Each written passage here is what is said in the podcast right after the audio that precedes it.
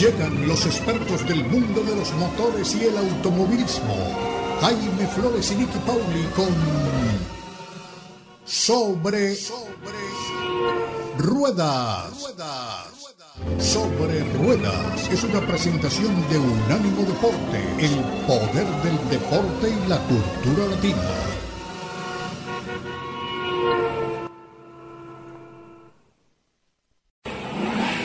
Sobre Rueda. Sobre Rueda. El programa donde rugen los motores.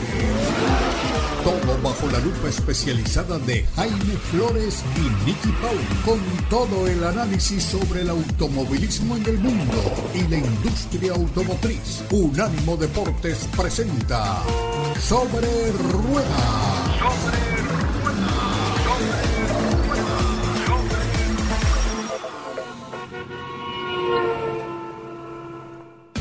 ¿Qué tal amigos? Bienvenidos una vez más a Sobre Ruedas a través de Unánimo Deportes. Como siempre es gratísimo enviarles un saludo muy cordial, muy afectuoso, muy cálido en este nuevo fin de semana en que reanudamos la temporada de Fórmula 1 con la carrera de los Estados Unidos en la capital tejana. Tenemos un par de carreras más aquí en este continente. Vamos a México el próximo fin de semana. Dos semanas después estaremos en Brasil y regresaremos ya para el cierre a Abu Dhabi. Y ahí termina ya una temporada que tiene campeón antes del cierre una vez más. Doña Niki Pauli, siempre es gratísimo saludarla. Muy buenos días para ti, Jaime, y para nuestros amigos oyentes. Buenas tardes, buenas noches, donde quiera que nos estén escuchando. Por supuesto, es un placer para mí también estar contigo en este fin de semana en el que se celebra el Gran Premio de Estados Unidos en el circuito tejano de Austin, segunda carrera en Estados Unidos este año. Ya tuvimos Gran Premio de Miami y apenas el antecedente de lo que será el 2023, cuando tendremos no una, no dos, sino tres carreras en Estados Unidos al sumarse el Gran Premio de Las Vegas una carrera, Jaime, este Gran Premio de Estados Unidos del día de hoy. Es el número 43 para la Fórmula 1, una carrera que se ha corrido en 1959 en Sebring, que luego pasó a correrse en 1960 en Riverside, que posteriormente estuvo en Watkins Glen entre 1961 y 1980 en lo que es la parte eh, del estado de Nueva York, y después eh, estuvo en Phoenix durante tres años.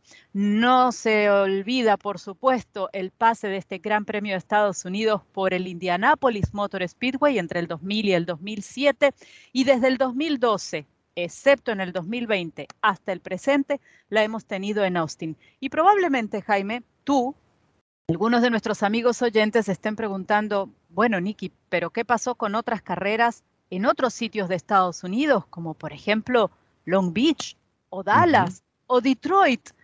Esos no fueron grandes premios de Estados Unidos, tuvieron la categorización de Gran Premio del Este, Gran Premio del Oeste, Gran Premio de esto, del otro, pero no de Estados Unidos. Así que los que les acabo de nombrar solamente se refieren a ese pequeño grupo. Una carrera, Jaime, la de hoy, en la que arranca en la pole position, tercera en su eh, paso por la Fórmula 1, el español Carlos Sainz de Ferrari.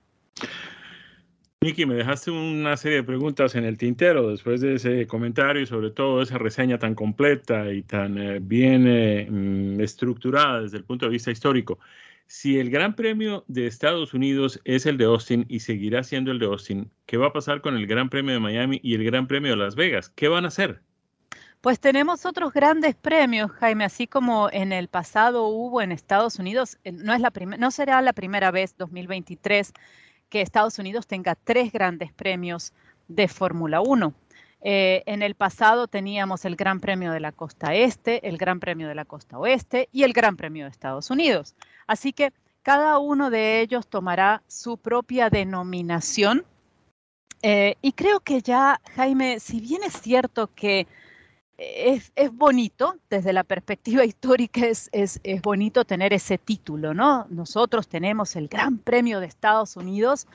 Em, realmente hay ciudades que tienen tanta fuerza, Jaime, que me parece que no necesitan siquiera el título, porque tú puedes decir el Gran Premio de Las Vegas y tiene personalidad, y puedes decir el Gran Premio de Miami y tienen su propio carácter. Traen a, este calendario precisamente esa diversidad, precisamente el colorido y, lo que la Fórmula 1 quiere lograr, que es la internacionalización, ¿no? Ellos quieren hacer siempre mucho énfasis en esto, porque ya lo sabemos, hay campeonatos mundiales en otros eh, deportes donde solo se compite quizás en una nación. En el caso de la Fórmula 1 siempre ha sido un énfasis para ellos este tema de la internacionalización. Nosotros sí somos a nivel mundial, sí estamos en todos los continentes y por supuesto eh, esto le da, creo yo, que un, sabor único y muy especial. No sé qué te parece a ti, ¿tú estás de acuerdo con eso? ¿Te gustaría ver Gran Premio 1, Gran Premio 2, Gran Premio 3 de Estados Unidos? No, no, no, para nada, para nada. Tiene que estar eh, la ciudad, entre otras cosas, eh, mucho más allá de pues, lo que significa el hecho de que desde el punto de vista sentimental y desde el punto de vista de construcción, de branding, es decir, de que la gente conozca una ciudad, pues también están los, las inversiones que esas ciudades y que ese dinero público eh, de los lugares geográficos donde se lleva a cabo la Fórmula 1 invierten justamente para eso, ¿no? Eh, mira, obviamente no tiene absolutamente nada que ver una cosa con la otra, pero es lo que pasa, por ejemplo, con la organización de Miss Universo. Miss Universo atrae al lugar donde se realiza la elección y coronación de la mujer más bella del mundo o del universo, como prefieran, eh, trae pues dinero porque viene mucha gente, se supone, o eh, eso se estableció, por ejemplo, cuando se realizó en el sur de la Florida, en Doral, pues vino mucha gente a participar del evento, se llenaron los hoteles, los restaurantes, hubo mucho más movimiento, se movió mucho más dinero en las calles, pero la ciudad quedó reconocida por todo el mundo durante el tiempo en que se realizó ese evento. Eso mismo, supongo, sucede con la Fórmula 1. Eh, me van a perdonar la ignorancia, pero yo no supiera mucho sobre Bakú si no hubiera allí un gran premio de la Fórmula 1, ¿no? estoy hablando de Azerbaiyán, donde pues e, ese país prácticamente no, nadie tenía por qué fijarse, o muy mucha gente en el mundo no tendría por qué fijarse en Azerbaiyán si no hubiera decidido la Fórmula 1 llevar a cabo allí una de sus carreras anuales, ¿no? Y de hecho, Jaime, es una de las consideraciones cuando los gobiernos locales solicitan o las entidades locales solicitan eh, tener una fecha en el calendario de la Fórmula 1. Es una ventana publicitaria increíble como, como, como esta categoría. Eh, es muy difícil, si tú tuvieras como gobierno, entidad turística local, que hacer una inversión publicitaria a nivel mundial para promocionar tu ciudad y los atractivos que tiene tu ciudad, tu zona, tu país, eh, sería el costo tan elevado que difícilmente podrías alcanzarlo la inversión en la Fórmula 1, y este es un tema que nosotros hemos tratado antes, eh, cuando te dicen, pero es que es muy caro tener una fecha de Fórmula 1, pues es una cuestión de relación entre lo que tú inviertes y lo que tú obtienes por esa inversión. Es el retorno en tu inversión lo que realmente se contabiliza allí y eh, a veces con 25 millones de dólares al año que pudiera costarte una fecha de Fórmula 1, tener la garantía de esa fecha más allá de la ejecución luego de la carrera, te garantiza que vas a tener una ventana que va a llegar a millones de personas alrededor del mundo sobre tu sitio, tu ciudad. Bien hecho ese programa, bien promocionado, creo que te puede dar eh, un, valor increíble. Y por otra parte, Jaime, creas eh, trabajos eh, ya sea de forma directa o indirecta, algunos de ellos a lo largo de todo un año y no solamente puntuales para un gran premio. Así que también se te mueve la economía con eso y creo que forma parte de esa contabilidad que hay que hacer eh, cuando se pide un gran premio y la gente entra en estas eh, discusiones de si debe tener la carrera o no una determinada ciudad. ¿no? Todo esto también forma parte, son elementos que forman parte de esa decisión.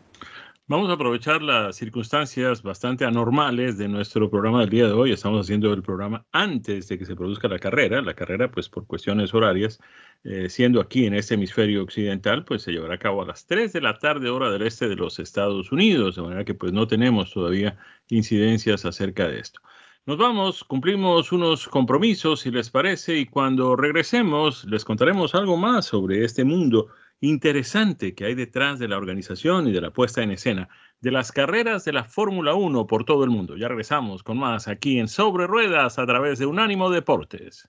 Y aquí estamos de regreso en este Gran Premio de Estados Unidos. El día de hoy hablamos de lo que será la carrera en Austin, en Texas, para la Fórmula 1, la carrera número 19 de las 22 que tiene este año. Teníamos 23 cuando arrancamos el 2022, pero el Gran Premio de Rusia salió del calendario, no fue reemplazado, con lo cual nos queda ahora 22 carreras, 19 la número del día de hoy.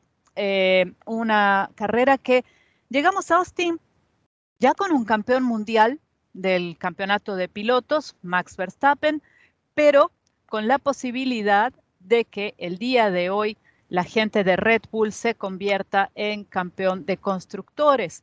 ¿Qué debe pasar para que esto ocurra? Necesitan sumar 26 puntos más que la gente de Ferrari. ¿Es esto posible? Más que muy posible. Sin embargo, tenemos a eh, la gente de Ferrari precisamente arrancando desde la primera línea a Carlitos Sainz, su tercera pole position en la Fórmula 1, la primera que consigue en suelo seco, en piso seco, sin lluvia, sin humedad.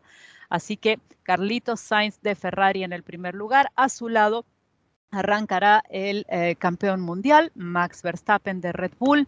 En la segunda fila tendremos eh, a Lewis Hamilton y George Russell, ambos pilotos de Mercedes. En la tercera, Lance Stroll y Lando Norris. En la cuarta, Valtteri Bottas, Alexander Albon.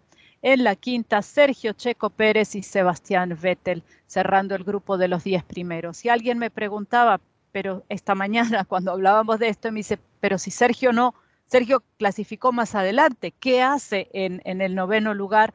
Pues ha habido penalizaciones por los cambios de unidades de potencia. Recordemos que hoy en día el motor de un Fórmula 1 es algo tan, tan complejo, tan sofisticado, que ya ni siquiera le llamamos motor, le llamamos unidad de potencia.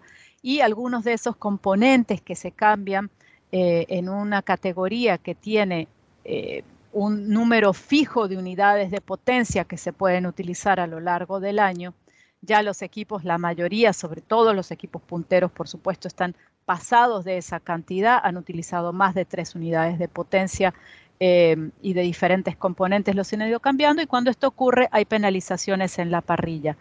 Eh, decía Sergio que eh, ayer, después, después de, de, la clasificación, que ha sido un fin de semana complicado para la gente de Red Bull, entre otras cosas, Jaime y amigos oyentes, porque ha fallecido la cabeza de, Red Bull, Dietrich Matesich, perdonen ustedes mi pronunciación, que quizás no es la más adecuada, eh, fundador de Red Bull, ha fallecido a los 78 años de edad después de una, larga lucha con, la enfermedad eh, y falleció el día de ayer. Ayer se hizo el comunicado, así que para, para ambos pilotos ha sido un golpe bastante duro. Max Verstappen decía... Eh, que lo importante era hoy salir a la pista, hacer lo que tienen que hacer y que de todas maneras, si no es ahora, es en la próxima carrera, eh, pero que ellos quieren correr para Dietrich Matesich y para su familia y darles eh, la satisfacción de lograr este título de constructores. Y Sergio, por su parte, decía estar también eh, muy entristecido con la noticia porque era un hombre que confió en él cuando nadie más confiaba en él, cuando la gente de eh, su equipo anterior, eh, Lawrence Stroll, le dijo que se tenía que ir del equipo y Sergio estaba en un momento de su carrera con muchas dudas, donde no se sabía qué iba a pasar con él, si iba a continuar en la Fórmula 1 y fue precisamente Matesic quien le dio, le, le tendió la mano y lo llevó a Red Bull. Así que un fin de semana eh, que pudiera ser de grandes alegrías si consiguen el campeonato de constructores, pero al mismo tiempo, Jaime, de tristeza por el fallecimiento de este caballero. Sin lugar a dudas, uno de, los, eh, de las grandes figuras de la Fórmula 1 de hoy, eh, no solamente por lo que pues, representa su hoja de vida junto a Red Bull, sino además por el hecho de que pues, fue el que creó el equipo, digamos, secundario sin querer ofender con esa expresión, pero el equipo alterno de Red Bull, que es hoy Alfa Tauri, ¿no? Por un tiempo fue Toro Rosso, que es justamente eh, la eh, traducción al italiano de la expresión Red Bull, es decir, Toro Rojo. Eh, por un tiempo este equipo fue justamente en italiano Toro Rosso y ahora es Alfa Tauri. Eh, en fin, muy bien por el legado que deja Dietrich Mateschitz si nos unimos al duelo que hay en Red Bull por su fallecimiento. De todas formas, Nicky, em, volviendo a lo que nos atañe directamente, que es pues, lo que va a pasar hoy cuando se dé la largada en el Gran Premio de Fórmula 1 de Austin, a mí no me cabe duda que antes de las tres o cuatro primeras curvas, por lo menos antes de que termine la primera vuelta, ya Red Bull eh, a través de Sergio Pérez se ha llevado tres o cuatro de sus contrincantes, ¿no? Pues yo creo que sí, porque Sergio nos tiene muy acostumbrados, Jaime, a hacer eh, excelentes arrancadas. A mí siempre me preocupa un poquito cuando em, vemos a estos pilotos en, en, el pelotón casi ya intermedio, ¿no? Ya más atrás, donde hay tanta desesperación a veces por, por sacar una posición em, que puede, puede prestarse algún incidente en la pista, Jaime. No nos olvidemos también que eh, la pista de Austin es una pista con bastante bache. Es una pista que además este fin de semana han tenido mucho viento y los pilotos decían que con los autos eh, del pasado, con, los que corrieron por ejemplo en el 2019, eh, no, esos baches se sentían, pero no se sentían tanto. Estos autos con efecto suelo, estos tienen un fondo plano, están decía Lewis Hamilton, para ponérselo en palabras de Lewis Hamilton, antes se podía manejar y uno sentía una vibración, ahora siento que se me caen los empastes de los dientes, ¿no? Este, realmente em, es mucha la vibración y lo que quiero, lo traigo a colación porque en la arrancada, a veces eh, en ese momento en el que estás tratando de ganar posiciones, uno de estos baches puede perfectamente desbalancear a uno de estos autos, llevarte a hacer un, que son tan sensibles, no aparte en la dirección, eh, a llevarte a hacer un movimiento de, volante para un lado, para el otro, que puede ocasionar esos incidentes en pista. Así que eh, esperando, sí, por supuesto, lo mejor, eh, no solo para Sergio en esta carrera, sino en una carrera, Jaime, que además es un poco el previo del Gran Premio de México que tendremos muy, pero que muy pronto. Nicky, comparada con otras pistas en la categoría de Fórmula 1, digamos Austin es una de las más recientes, una de las más nuevas, obviamente si sacamos de esa lista las del Medio Oriente, ¿no? donde pues se construyó una pista de Fórmula 1 con una facilidad impresionante. De todas maneras, la de Austin llevó varios años en construcción. ¿Podemos decir que la pista de Austin es de primer nivel dentro de la categoría de Fórmula 1? Sin duda alguna, Jaime, sin duda alguna. La pista de Austin fue construida por el grupo Tilke, que ha sido uno de los grandes constructores de los, de los últimos años, de las últimas décadas en la Fórmula 1 y gente con muchísima experiencia que no solamente han hecho, discúlpenme que tengo poquito de tos, han hecho unas grandes, eh, eh, increíbles pistas para la Fórmula 1, sino también para otras categorías del automovilismo y otros proyectos arquitectónicos, pero esta es su especialidad, digamos. Eh, es una pista que tiene 5 kilómetros y medio aproximadamente.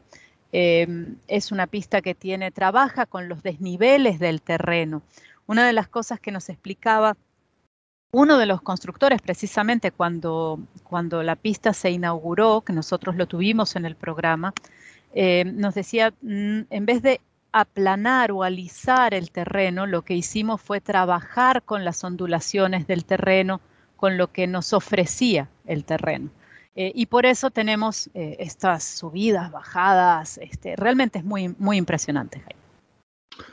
Muy bien, Nicky, ¿sabemos algo de Las Vegas para el año que viene? yo tuve, por una casualidad del destino, fui a Las Vegas por otro motivo y coincidió mi visita con los días previos al eh, premio de NASCAR, allí en la pista de Las Vegas, que conocimos de nuestros años en IndyCar. Eh, ¿Se va a correr la Fórmula 1 en esta misma pista? ¿Va a ser básicamente la misma estructura que hemos tenido para NASCAR y para Indy allí en Las Vegas? No, y si quieres te cuento más de esto cuando regresemos del corte comercial. Nos vamos, cumplimos compromisos y estaremos de nuevo con ustedes en solo segundos aquí en Sobre Ruedas a través de Unánimo Deportes. Aquí estamos de regreso con ustedes en Sobre Ruedas a través de Unánimo Deportes, cuando nos preparamos ya para lo que será un emocionante Gran Premio de Fórmula 1. Hoy el Gran Premio de los Estados Unidos en Austin, Texas, apenas una semana antes del Gran Premio de México que tendrá lugar el próximo domingo en el Autódromo Hermanos Rodríguez, allí en la capital mexicana. Niki, estábamos hablando del Gran Premio de Las Vegas y cuál será el escenario de ese Gran Premio. Nos ibas a contar detalles. Así es, así es. El Gran Premio de Las Vegas, que Las Vegas ya estuvo en el calendario de la Fórmula 1 alguna vez, estamos hablando por los 80. Em, se conoció en aquel entonces, Jaime, y esto hace un poco de referencia a lo que preguntabas antes, ¿no? Teníamos el Gran Premio de Estados Unidos en aquella época, ¿cómo se llamaba este Gran Premio de Las Vegas? Pues se llamaba el Gran Premio Caesars Palace, haciendo referencia al hotel. Y pues se corrió en el estacionamiento, para que tengan ustedes una idea de las dimensiones ¿no? que, tiene, que tienen las cosas en Las Vegas. Eh, que son todas muy impresionantes. En esta oportunidad se está trabajando en un circuito urbano que va a estar alrededor de, lo, de esa calle llena de, luces y de farolas y lo de que se conoce como el, Las Vegas Strip. Las Vegas Strip, eso es correcto. Así que eh, se trabaja en un circuito en principio que tendrá 3.8 millas, que vienen a ser un poquito más de 6 kilómetros. Eh, se habla de 17 curvas, eh, se habla de una recta de casi 2 kilómetros, 1.9, que vendrían a ser 1.2 casi millas. Estoy acá sacando cálculos mentales, me disculpan la poca exactitud. Eh, es un circuito que se va a correr eh, en, contra de las agujas del reloj.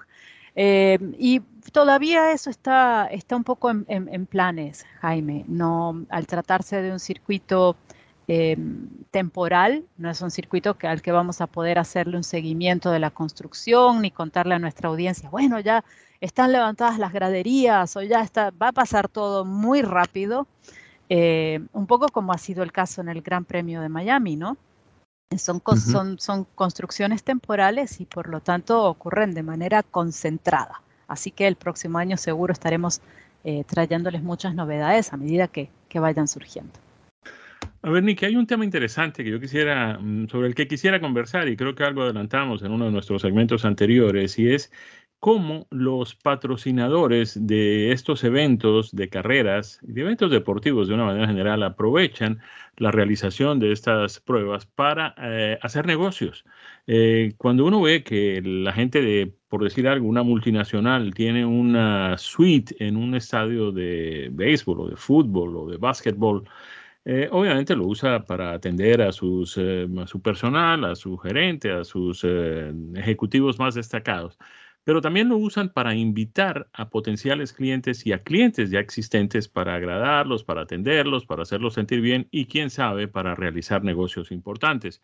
Yo tuve el privilegio, y perdóname que hable así en primera persona, pero me parece que esto ilustra un poco el significado que puede tener una carrera, la realización de una carrera de Fórmula 1 para un país, para una ciudad, para un estado. Eh, trabajaba para una compañía que promovía exportaciones para el gobierno brasileño y patrocinaban la IndyCar, además de que suministraban el etanol para las carreras. Eh, convirtieron eh, nuestros amigos brasileños su patrocinio de la IndyCar en una mm, plataforma de marketing. ¿Qué hacían? Invitaban a exportadores brasileños que a su vez invitaban a los eh, compradores, a los importadores aquí en los Estados Unidos de sus productos. Les eh, suministrábamos un fin de semana eh, con todos los lujos, con la mejor atención, con todos los detalles. Teníamos un par de pilotos de Fórmula 1, perdón, de IndyCar, eh, Tony Canan, me viene a la memoria así muy rápidamente, que pues visitaban nuestras instalaciones para saludar a nuestros invitados, tomarse fotografías con ellos. ¿Y qué sucedía durante ese fin de semana? Pues estos exportadores brasileños se sentaban y negociaban y sobre todo estrechaban lazos de amistad con los vendedores de los productos brasileños. Así se llevaron a cabo cantidades enormes de negocios. Estamos hablando de más de 6 eh, billones de dólares en eh, negocios. A mí me consta, por ejemplo, que la gente de Embraer, el fabricante brasileño de aviones, le vendió a Republic Airways 47 eh, aeronaves mm, 175, si no estoy mal, eh, para esta aerolínea que es uno de las eh, que suministra pues ese servicio de vuelos regionales a American Airlines. Eh, yo estoy seguro de que el negocio no se cerró allí, ni la gente compró los aviones simplemente porque los atendimos un fin de semana en las 500 millas de Indianápolis, pero servía ese mm, mecanismo para estrechar lazos de amistad que después se convertían en, negocios, en negocios lucrativos para ambas partes. De manera que pues eh, cuando un país, cuando una ciudad, cuando un estado decide patrocinar un evento de esa categoría, pues tiene en cuenta también esto, no es solamente los hoteles, los restaurantes, la gente que se contrata, que es muy significativo también, sin lugar a dudas, pero también la posibilidad de que el país anfitrión pues proyecte sus negocios, sus exportaciones, eh, su destino turístico eh, por el mundo entero para que la gente venga a visitarlo después de que haya pasado la carrera de la Fórmula 1, ¿no? Así es, Jaime. De hecho, en el caso eh, de la Fórmula 1, por ejemplo, tienes, aparte de esos eh, VIP, como el que mencionabas, eh, dentro, adscritos un poco o a la categoría o a los equipos, porque cada equipo tiene su propia área VIP para atender a sus invitados de lujo, existe algo que es un nivel todavía más arriba, que se llama el Paddock Club. El Paddock Club eh, fue creado por Bernie Eccleston hace muchos años ya y es el VIP del VIP. Para que tengan ustedes más o menos una idea, una entrada a, este VIP de dos días tiene un costo de aproximadamente 8 mil dólares, una para los tres días, viernes, sábado y domingo, cerca de los 9 mil dólares. En este VIP del VIP eh, por supuesto, todo es em, el superlativo del lujo en cuanto a, al, área donde están, a las actividades que se ofrecen, a la comida y a las bebidas que van a probar, los chefs que los atienden, la atención en general.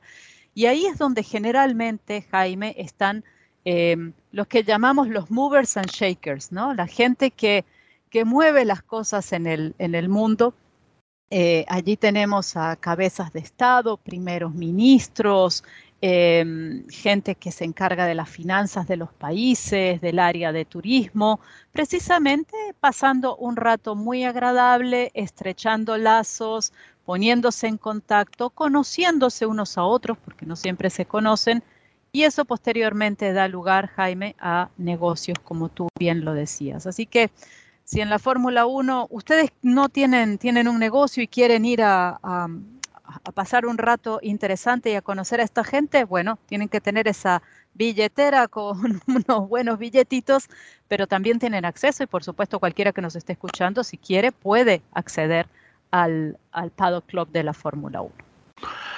Nos vamos, cumplimos compromisos y cuando regresemos, Nicky, quisiera compartir impresiones de manejo de dos vehículos extraordinariamente agradables que he tenido la suerte de manejar en los últimos días. Quiero que hablemos un poco sobre el Volkswagen Arteon, que es, digamos, el sedán mm, mediano hacia grande de la firma alemana. Y quiero que hablemos también del Escalade, que es el SUV de tamaño gigante de Cadillac, pero de la serie V que es el de más alto desempeño. Ya regresamos con más aquí en Sobre Ruedas a través de Unánimo Deportes. Y hemos llegado a nuestro cuarto segmento en Sobre Ruedas por Unánimo Deportes. Y en este segmento ya no hablaremos de Fórmula 1, vamos a hablar de los vehículos que hemos tenido la oportunidad de probar en días recientes. Y Jaime nos ha dejado dos buenos vehículos, segmentos distintos, Jaime, eh, de lo que has venido probando en estos días. Danos detalles, por favor. A ver, Nicky, yo quisiera eh, comenzar hablando del Cadillac Escalade V-Series Four-Wheel Drive. A ver, este es el SUV de tamaño completo, de tamaño gigante del fabricante norteamericano, de la división de productos de lujo de General Motors. Eh, bueno, la marca Cadillac pues trae años y años de trayectoria en lo que tiene que ver con lujo, con sofisticación, pero sobre todo con suspensiones mullidas, cómodas, con vehículos que no se sienten a la hora de conducirse, con vehículos que marchan pues con muchísima suavidad y muchísimo confort. Pues este Escalade trae esa trayectoria de Cadillac a su mejor momento. Sin lugar a dudas es un vehículo muy cómodo, muy confortable y todo lo que tiene que ver con lujo y con sofisticación está dentro de este Cadillac. Pero cuando hablamos de V-Series, estamos hablando de un vehículo que además pues, es de muy alto desempeño. Déjenme decirles, tiene un motor supercargado V8 de 6.2 litros que entrega nada menos que 682 caballos de potencia y que puede llevar este vehículo gracias a su transmisión automática de 10 velocidades y a su tracción en cuatro ruedas de 0 a 60 millas en apenas 4.3 segundos. Estamos hablando de algo que parece un autobús, estamos hablando de un vehículo, de un utilitario deportivo muy grande y tiene una aceleración muy similar a los superdeportivos de dos puertas y a veces sin techo. Este Cadillac eh, Escalade tiene además eh, tres filas de asientos, es muy cómodo para transportar hasta siete pasajeros. Viene en dos versiones de distancia entre ejes, hay uno más largo y uno pues no tan largo. Este más largo, además de que transporta estos siete pasajeros con absoluto confort para viajes inclusive bastante largos, tiene una capacidad para llevar equipaje absolutamente fenomenal. Este Escalade es, eh, digamos, el epítome de lo que sería un SUV de gran tamaño y de muchísimo lujo.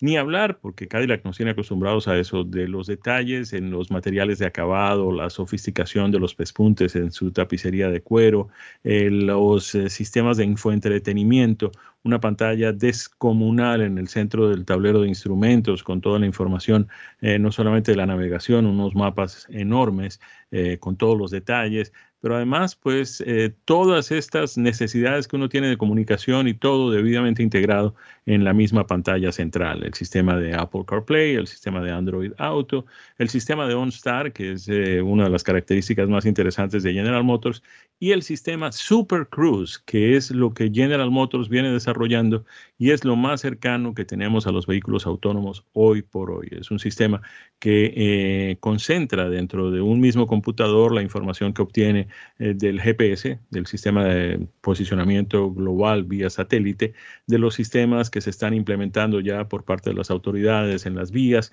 Es un aparato que tiene sensores y cámaras que leen las señales de tránsito y van acumulando toda esa información y disponiendo de toda esa información para que pues el trabajo del conductor sea cada vez menos dispendioso. Eh, llega algunos momentos en que uno puede dejar prácticamente en manos del vehículo conducirse solo en algunas carreteras cuando pues las, la pintura de, las, de los carriles en la autopista está claramente eh, establecida pues y se puede diferenciar por parte de las cámaras eh, para evitar que uno se salga de carril sin darse cuenta. Eh, en fin, muchas cosas de estas. aunque la recomendación sigue siendo la de siempre, ¿no? Se puede confiar algo en el sistema de manejo autónomo o de manejo semiautónomo o cuasi autónomo de los vehículos, pero hay que mantener la mirada firme en, el, eh, en la carretera, en el camino y las manos en el volante. Este vehículo mm, tiene un eh, consumo de combustible, obviamente tratándose de un V8 de 6.2 litros, que no es muy eh, económico, 13 millas por galón es el combinado, 11 millas por galón en la ciudad, 16 millas por galón en la autopista y como era de esperarse, el precio pues no es muy favorable. Comienza en los 148.195 dólares y el que tuvimos la suerte de conducir muy bien equipado, 151.280 dólares. Es el SUV con el que la industria automotriz norteamericana está compitiendo frente a los grandes eh, alemanes, a los grandes japoneses, a los grandes ingleses. Este vehículo nada tiene que envidiarle a uno de los Mercedes más grandes ni a uno de los Range Rovers más sofisticados. Y de allí, del em, Cadillac Escalade V-Series, pasamos a un auto que es muy, muy interesante en su segmento, un segmento completamente diferente. Aquí vamos a hablar de los sedanes medianos, pero yo diría que en materia de Volkswagen, el sedán mediano, el que compite con el Camry de Toyota o con el Accord de Honda, que son los más vendidos en ese segmento, sería el Passat. Y este Arteon es significativamente más grande, más lujoso y mucho más conveniente que el Passat de manera que yo me atrevo a decir que este es un sedán mediano hacia grande. Es un vehículo con capacidad para cinco pasajeros, eh, cuatro puertas, es hatchback en la medida en que pues, su puerta trasera, la puerta de la cajuela de equipaje, tiene un vidrio y se comunica con la parte interior del vehículo. Eh, viene con un motor turbo cargado con eh, enfriamiento interno de cuatro cilindros, 16 válvulas. Es un motor en línea. Eh, tiene bloque mm, de aluminio, el bloque y la culata del motor son de aluminio y tiene un desplazamiento de 2 litros. Es el básico motor de 2 litros de Volkswagen que ha sido muy, muy reconocido internacionalmente por su enorme desempeño y sobre todo su larguísima confiabilidad. 2 litros de desplazamiento, 300 caballos de potencia y 295 libras por pie de torsión que le permiten llegar de 0 a 60 millas en 4.6 segundos. Miren ustedes, el eh, Escalade del que hablamos hace apenas unos segundos, pues hacía 4.3 segundos, pero con un motor V8 de 6.2 litros. Aquí la economía de consumo de combustible es bastante más significativa, 25 millas por galón es el combinado, 22 millas por galón en la ciudad, 30 millas por galón en la autopista, viene con una transmisión eh, automática de 7 velocidades con doble embrague y el precio, el precio de este vehículo es el que probamos con muy buenas opciones eh, opcionales, es decir, muy buen equipo opcional ya incluido, llegó a los 51.240 dólares. Muy recomendable si alguien por ahí anda buscando un sedán eh, mediano hacia grande, eh, con mucha comodidad, con muy buen desempeño y además con un precio muy competitivo, yo le recomendaría que fuera un concesionario Volkswagen y le diera una mirada y quién sabe, una prueba de manejo a este Arteon. Llegamos de esta forma al final de nuestro programa sobre ruedas del día de hoy. Los invitamos para que sigan todas las incidencias del Gran Premio de Fórmula 1 de los Estados Unidos en Austin, en el estado de Texas. Nosotros los invitamos desde ya que estén de nuevo con nosotros el próximo domingo. A nombre de nuestro equipo, con José Villalobos en la producción, con Daniel Forri en la supervisión general, con Nicky Pauli y este servidor Jaime Flores en los micrófonos, les deseamos un feliz resto de fin de semana. Que tengan una semana muy productiva y que estén de nuevo con nosotros el próximo domingo. Felicidades para todos. Esto ha sido Sobre Ruedas, una presentación de Ánimo Deportes.